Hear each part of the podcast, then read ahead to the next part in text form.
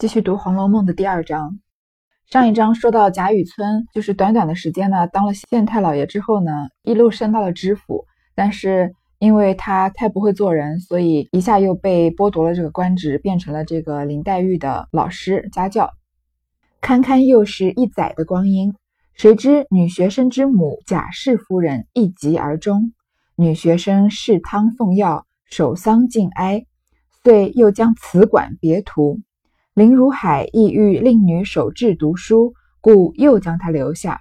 竟因女学生哀痛过伤，本自怯弱多病的，触犯旧症，遂连日不曾上学。雨村闲居无聊，每当风日晴和，饭后便出来闲步。就这样子又过了一年，谁知道这个女学生的母亲贾夫人一疾而终，得病死了。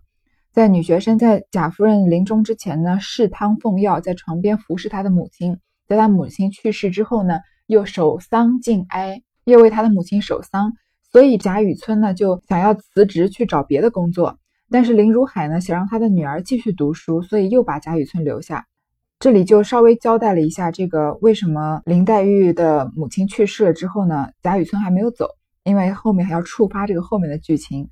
但是因为她这个女学生太过于难过了，然后她本身的身体呢就体弱多病，触发了旧症旧疾，所以好几天呢都不上学。贾雨村既然女学生不上学，老师也没什么好教的，他就这么一个学生嘛，所以贾雨村闲着无聊呢，就在风和日丽的时候出来散散步。近日偶至郭外，意欲赏见那村野风光，忽信步之一山环水旋、茂林深竹之处，隐隐的有座庙宇。门向青颓，墙垣巧朽败。门前有额，题着“智通寺”三字。门旁又有一副旧破的对联，曰：“身后有余忘缩手，眼前无路想回头。”有一天，这个贾雨村在这个郊外，在想要鉴赏郊外的风光的时候呢，突然来到了一处很美的地方，山环水悬，山和水都环绕着，茂林深竹，又充满了树林和竹子。隐隐的呢，看到了一座庙，那个庙上面呢，门向倾颓，看上去已经很好像是一一座破庙，已经没有人在里面了。墙垣朽败，墙也也是断壁残垣的样子。但是它门前呢，还有匾额，匾额上题着三个字“智通寺”，就是这个庙的名字。然后门旁边呢，又有一副旧对联：“身后有余忘缩手，在你身后还有余地的时候呢，你忘记缩手，太过于贪婪，眼前无路想回头。”等到你走到眼前没有路的时候，你现在又想回头了。就是说，在你有东有荣华富贵、生活有余地的时候呢，你一味的索求；等到你走投无路的时候，想再回头已经来不及了。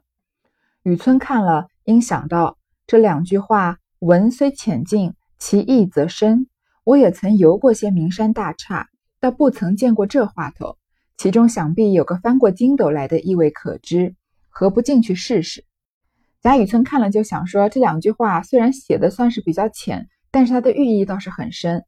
我也算是游历过一些这些名山大川了，但是从来没有见过像这种话，像这样的话头，不说不定啊，有时有一个神仙在这个庙里呢。不如我进去看一看。想着走入，只有一个笼中老僧在那里煮粥。雨村见了便不在意，及至问他两句话，那老僧既聋且昏。齿落舌钝，所答非所问。他想着有没有神仙进去的时候呢，发现只有一个老和尚，笼中老僧，老态龙钟，年纪真的很大的老和尚在里面煮着粥。贾雨村看见他呢，就问了他两句话，但是这个和尚实在是年纪太大了，既聋头头脑又昏了，讲话也不利索，答非所问的样子。雨村不耐烦，便扔出来，意欲到那村寺中孤饮三杯，以助野趣。于是款步行来，将入寺门，只见座上吃酒之客有一人起身大笑，接了出来，口内说：“奇遇，奇遇。”雨村呢，跟这个答非所问的老和尚聊两句，觉得很不耐烦，就从庙里出来了，走到那个村寺，就是村野中间，想要随便找一个小酒馆来喝几杯，然后欣一边欣赏这个村野风光。然后呢，刚走到这个酒馆的门口呢，看到有一个在。喝酒的一个，其中一个客人站起来，突然笑着大笑着迎接他，然后说：“奇口里说奇遇奇遇。”雨村忙看时，此人是都中在古董行中贸易的号冷子兴者，旧日在都相识。雨村最赞这冷子兴是个有作为、大本领的人。这子兴又借雨村斯文之名，故二人说话投机，最相契合。贾雨村一看是谁来迎接他呢？原来是一个在开古董古董行的商人，这个人的名字叫做冷子兴。他们以前呢在都中相识，应该是以前在贾雨村当官的时候是认识的。贾雨村很欣赏这个冷子兴呢，很有这个商业才能，而冷子兴呢又很欣赏贾雨村，很有文化，所以两个人说话很投机。说起来，贾雨村算是蛮讨人喜欢的，在他落魄的时候，甄士隐看着他的时候也觉得跟他很聊得来，才有了后面那一系列给他钱让他赶考的事情。而这个冷子兴作为一个有才能的商人，也很欣赏贾雨村。毕竟他长得帅，又高大魁梧，又有文化，很容易给人第一印象有好感。但是在官场上的工作能力就不一定了。雨村忙笑问道：“老兄何日到此？弟竟不知。今日偶遇，真奇缘也。”贾雨村就笑着问他说：“兄台，你什么时候到这里来的？我竟然不知道。今天能在这里相遇，真是一种奇妙的缘分。”子兴道。去年岁底到家，今因还要入都，从此顺路找个必友说一句话，承他之情，留我多住两日。我也无警事，且盘桓两日，待月半时也就起身了。今日必有有事，我因闲步至此，且歇歇脚，不期这样巧遇。一面说，一面让雨村同席坐了，另枕上酒肴来，二人闲谈慢饮，叙些别后之事。这个冷子兴就说：“我去年年底的时候回到家里之后呢，今年因为又还要入都，又要做他的古董生意嘛，于是顺路找一个老朋友说说话。然后他留我多住两日，我反正也没事，我就在这儿多待几天。等到月半的时候呢，我就要走了。今天我那朋友正好有事，所以我就是在这里散散步，然后休息休息。想不到能这样巧遇你。一面说，一面就跟贾雨村在一张桌子上坐下来，然后呢，又上了一些新的酒酒菜。”两个人呢，就聊着聊着，讲述一些他们分别之后的经历。雨村英问：“近日都中可有新闻没有？”子兴道：“倒没有什么新闻，倒是老先生你贵同宗家出了一件小小的异事。”贾雨村说：“最近啊，京城里面有没有什么新闻？”冷子兴说：“没有什么特别的事情，倒是跟你贵同宗家什么意思？就是跟你同姓的这个贾家出了一件小小的奇事。”因为在古代不像我们现在，就是人口这么多，然后这分这么分散，倒是同姓的时候呢，他们都叫同宗，有可能呢就是几代以前能攀得上关系的。雨村笑道：“地族中无人在都，何谈及此？”贾雨村就笑着说：“我家里面都没有人在京京城了，怎么能为什么要突然说，呃，我同宗有什么事呢？”子兴笑道：“你们同姓，岂非同宗一族？”就像我刚刚说的，子兴就说：“你们都姓同一个姓啊，都姓贾，难道不是同宗吗？”雨村问是谁家，子兴道：“荣国府贾府中，可也玷污了先生的门楣吗？”贾雨村问是谁家，冷子兴就说：“是荣国府贾府。你跟贾府算同宗，算是玷污了你的门楣吗？”很明显，贾府是一个非常有势力的人家，贾雨村跟贾府攀上关系，当然不算是玷污了贾雨村的门楣了。雨村笑道：“原来是他家。若论起来，韩族人丁却不少。自东汉贾复以来，支派繁盛，各省皆有，谁逐细考察的来？若论荣国一支，却是同谱。但他那等荣耀，我们不便去攀扯。至今，故越发疏生疏难认了。”贾雨村说：“原来是他家。说起来哦，他们虽然我们这族是韩族。”但是呢，他们人丁却很兴旺，就是说姓贾的这支，自从东汉有一个叫贾父的以来呢，支派繁盛，就是有很就是繁衍了很多子孙，贾家的子孙各省皆有，到每个省都有，谁能一个一个的去考察出来呢？但是要说到荣国府一支啊，他们不仅是同宗，还是同谱。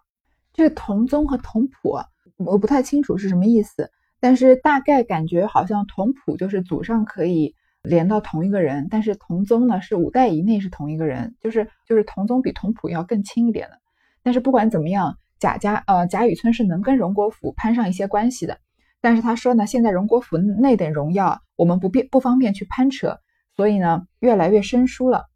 子兴叹道：“老先生休如此说，如今的这宁荣两门也都消疏了，不比先时的光景。”雨村道：“当日宁荣两宅的人口也极多，如何就消疏了？”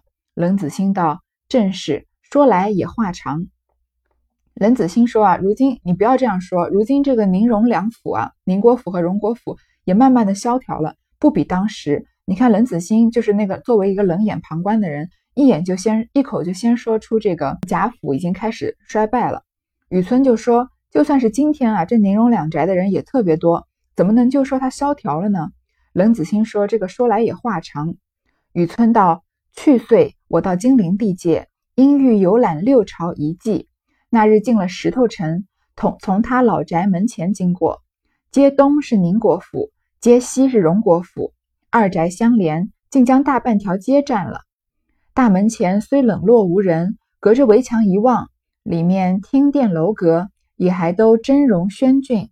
就是后一带花园子里面树木山石，也还都有蓊蔚阴润之气，哪里像个衰败之家？贾雨村说：“去年我到金陵地界，金陵也就是南京嘛，想要游览这个六朝古都的遗迹。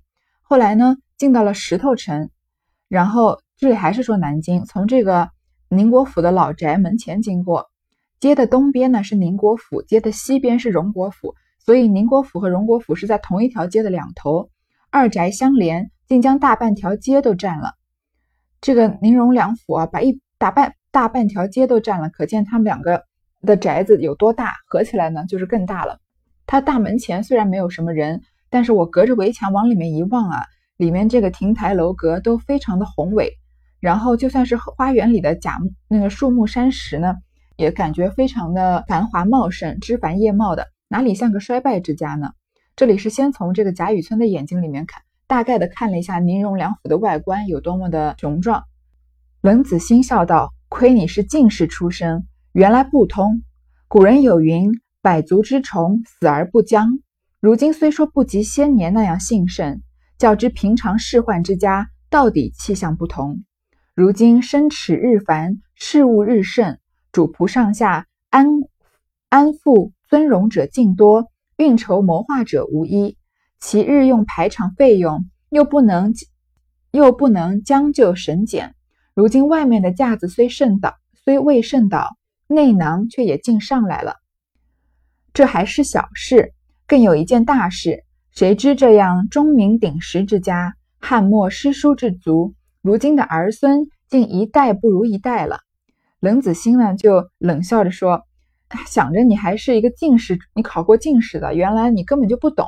古人说过‘百足之虫，死而不僵’，这句话应该是应该很熟悉了。就是有一百一有一百只脚的这个虫子，即使它死了，它的脚还会动一动的。就是也就是我们所说的‘瘦死骆驼比马大’。所以说这个荣国府、宁国府啊，不像先前那样兴盛。”但是即使他衰败了，就平常的这个官宦人家来比啊，还是要比他们好很多的。如今他们的事情呢越来越多，主仆上下呀，他们的家里的主人和仆人安享荣华富贵的多，真的会运筹谋划的人一个也没有。其实后面他写走进贾家，你仔细的看这个贾家的人人事人口啊，你就会发现这句话很有道理。那能能享得了福的人多，真的会。花时间、花脑脑筋为这个家族谋划的人，万中无一，很少。然后他的排场费用呢，又不能将就省俭，所以呢，虽然它的外面的架子还在，就是你远看啊，它的那些亭台楼阁都很都很雄伟，然后树木也很繁盛，但是它的内囊却也尽上来了，它的口袋啊都掏空了。你想想，我们衣服的口袋，把它从里面掏出来的时候，你会掏出那个里面的那个布料，对不对？他说内囊却也尽上来了。就说他们家的家底啊，一点点被掏空了，这还都不是大事。那大事是什么呢？这样钟鸣鼎食之家，汉末诗书之族。钟鸣鼎食也是我们以前学过的，小时候学过的成语，是形容这个大富大贵人家的这种排场的。他们古代的贵族吃饭的时候要奏乐击钟，叫钟鸣鼎食呢，各种盛各种食品珍贵的食物要用这个鼎来盛着。所以，钟钟鸣鼎食就形容这种豪华奢华的这种排场。他说，这种钟鸣鼎食之家，又是饱读诗书的汉末诗书之族，他们家的后代儿孙呢，竟然一代不如一代了。雨村听说，也呐喊道：“这样失礼之家，岂有不善教育之理？别门不知，只说这宁荣二宅是最教子有方的。”贾雨村也觉得很奇怪，呐喊道：“说这样的这样懂诗书、懂礼义的家族，怎么可能不会教育人呢？其他的贾家的门下我不懂，我不知道。但是宁国府和荣国府啊，是最教子有方的。这个其实跟今天也一样，就是一般一般来说，家里面有文化。”就是学历较高，或者是比较比较喜爱读书这样的家庭，教出来的孩子也是比较爱读书的。如果父母一天到晚就在躺在沙发上刷手机、追剧，就是玩游戏啊什么的，这样的你怎么能指望你的孩子是一个爱读书的人呢？所以他说，这样诗书礼义的家一般都是很善教育的。子欣叹道：“正说的是这两门呢。待我告诉你，当日宁国公与荣国公是一母同胞弟兄两个，宁公居长，生了四个儿子。”宁公死后，贾代化袭了官，也养了两个儿子，长名贾夫，至八九岁上便死了，只剩了次子贾敬赎了，袭了官。如今一味好道，只爱炼丹炼汞，愚者一概不在心上。从这里开始，冷子兴要慢慢的跟你说宁国府和荣国府有哪些人了。如果我这样解释，听一遍的时候不知道谁是谁呢？其实没关系，因为慢慢的。要通过这个林黛玉的眼睛和真正走进贾府，一个一个的介绍，这样这些人一个一个的就会活活在你眼前，很快就能清楚谁是谁了。但是这里呢，冷子兴先给大家一个大概的介绍。冷子兴说啊，我正说的是这个宁荣两门呢，他们家一代不如一代了。我先告诉你吧，从头开始来说，宁国公和荣国荣国公是一母同胞弟兄两个，宁国公和荣国公是同父同母的两兄弟。宁国公居长，宁国公呢是哥哥，生了四个儿子。先他就先说宁国府这一门，哥哥宁国公生了四个儿子。宁公死了以后呢，贾代化袭了官，他有个他的一个儿子姓，因为宁国公这这两门都是姓贾的嘛。贾代化袭了这个宁国公的官职，也生了两个儿子。长子呢名字叫贾夫，至八九岁上便死了，所以这个老大死了，名字叫贾夫。所以贾夫这个人。就是我们可以不用太关注他，他已经去世了，后面不太会出现。只剩了次子贾敬袭了官，然后这个贾敬是个什么人呢？他一一向求仙问道，只喜欢烧丹炼汞，炼一些什么长生不老药啊之类的，其他的呢都不放在心上。所以再理一遍啊，宁国公，然后他的儿子贾代化，贾代化的儿子贾敬，贾敬，贾敬在之后的文章里面还是会出现的。然后呢，贾敬是一个爱烧丹炼汞、求仙问道的一个人。幸而早年留下一子。为什么说幸而呢？因为他他不是爱这个烧丹练道嘛，已经没有心思要继承这个官职了。所以他虽然有官职，但是他不太放在心上，对这个官场啊没有什么留恋。他幸而早年留下一子，名唤贾珍。这个珍呢是珍珠的珍，它是斜玉旁，所以接下来我我会再跟大家解释，因为他们是所谓的有辈分的嘛。贾珍这一辈的人呢，都是斜玉旁，包括贾宝玉的玉也是斜玉旁，所以贾宝玉跟贾珍是一辈的。虽然贾珍的年纪当贾宝玉的父亲也是绰绰有余了，但是辈分来看是这样的。因他父亲一心想做神仙，把官倒让他袭了。因为之前说这个贾敬只喜欢求仙问道嘛，就这个官也不要了，让这个贾珍袭了这个官。他父亲又不肯回原籍来，只在都中都中城外和道士们胡颤。这个贾敬啊，太追求这个成仙了，所以都不愿意回家，就在城外呢和一些道士们在一起。当然，这个冷子兴说的比较难听，跟他们胡颤，跟他们混在一起了。这位真爷倒生了一个儿子，今年才十六岁，名叫贾蓉。贾珍的儿子叫贾蓉，他这个蓉呢是草字头的，黄蓉的蓉，斜玉旁的下一代呢都是草字头，这样就比较好理解了吧？如今敬老爹一概不管。这真爷哪里肯读书，只一味高乐不了，把宁国府竟翻了过来，也没有人敢来管他，因为他的父亲不管家里事情的嘛。这个贾珍啊就不愿意读书，就是每天就是寻欢作乐，把宁国府都翻过来了，也没有人管他。而且他是真正的这种花花公子、纨绔子弟。我说这个贾珍，因为他从年轻他父亲不管事以后，一直玩到他儿子都十六岁了。还是应仍然是一个纨绔子弟。再说荣国府，你听，现在他就讲荣国府了。方才说义事就出在这里。自荣公死后，长子贾代善袭了官。荣国公的儿子叫贾代善，之前这个宁国公的儿子呢叫贾代化，所以他们俩就是堂兄弟的关系了。娶的也是金陵世勋史侯家的小姐为妻。贾代善的妻子呢，姓是姓史的，也是嗯南京城里面很有名的这个官宦人家的小姐。生了两个儿子，长子贾赦，次子贾政。这个贾代化、贾代善和史小姐，史小姐其实也就是这个之后的《红楼梦》常常要出现的这个贾母了。贾母，你看他们贾母是哪一代的人？是贾代善、贾代化这一代的人，比之前的草字，比之前的贾敬还要高一辈。这个贾敬这一辈就是求仙问道的这一辈啊，都是反文旁。而贾母呢，比贾敬还要高一辈，是他堂兄弟的父亲的妻子。然后他们生了两个儿子，长子贾赦，次子贾政。两个人一看都是反文旁，也就是跟贾敬是同一辈的。如今代善早已去世，太夫人尚在。你看他说这个姓史的夫人还在。长子贾赦袭着官，这个官职呢是给他的长子，一般都是长子袭位嘛。次子贾政自幼酷喜读书，祖父最疼，原欲以科甲出身的，不料代善临终时以本一上，皇上因续先臣，即使令长子袭官外，问还有几子，立刻引荐，遂额外赐了这郑老爷一个主事之衔，令其入部习学。如今现已升了员外郎了。长子贾赦袭了官，这个次子贾政呢，自幼就爱读书。他的祖父啊贾代善最疼的就是这个贾政这个儿子，因为他懂事嘛，爱读书。本来想让他去考科举的，不料在贾代善临终的时候呢，上了一本折子，就是上了一本折子，说贾代善快死了嘛。皇帝因为体恤这个先臣，这个贾代善，除了让立刻让他的长子贾赦。袭了他的官职之后，还问他说：“你除了这个长子，还有几个儿子？”然后就立刻引荐说：“还有一个儿子叫贾政。”这个皇上就额外赐了这个郑老爷一个官衔，让他入部习学，等于就是开了个后门，不用考试，直接就当官了。而这个贾政又现在已经当上员外郎了，也是一个比较高的官位了。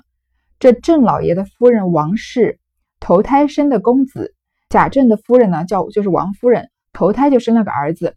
名唤贾珠，十四岁进学，不到二十岁就娶了妻，生了子，一病死了。王夫人先生了个大儿子，名字叫贾珠，十四岁就进了学，不到二十岁就娶了妻子，生了个儿子，然后这个贾珠就死了。贾珠也是斜玉旁的嘛，也就是王字旁的，所以他是跟这个贾珍是一辈的。然后他死了，但他妻子和他的儿子还在嘛。第二胎生了一位小姐。就是这个王夫人啊，先生了一个大儿子夭折了嘛，第二胎生了一个小姐，生在大年初一，这就齐了。你看，一个一个小姐的生日在大年初一，因为古代都没有公历的嘛，都是算农历的。大年初一出生的这个生日已经算是很巧。不想后来又生一位公子，已经生到第三个了吧？这个王夫人就是他们家嫡出的呢，他们家就是贾政他们这支嫡出的有三个，老大是个儿子，二十岁娶妻生子，然后死了。老二是位小姐，生日呢在大元大年初一。老三又是一位公子，这三个人就都是同辈的嘛。说来更奇，一一落胎包，嘴里便衔下一块五彩晶莹的玉来，上面还有许多字迹，就取名叫做宝玉。你倒是新奇异事不是？最后这位公子啊更奇怪，刚生下来的时候啊，就是从母胎出来的时候，嘴里就衔着一块五彩晶莹的玉来。玉上还写着很多字，所以他们就给这个孩子呢取名叫做宝玉。你觉得这件事情奇不奇呢？雨村笑道：“果然奇异，只怕这人来历不小。”贾雨村说：“果然是一件奇事，只怕这个孩子啊是大有来历的。”那今天先读到这儿，从这里开始，贾宝玉就从冷子兴的口中第一次登场了。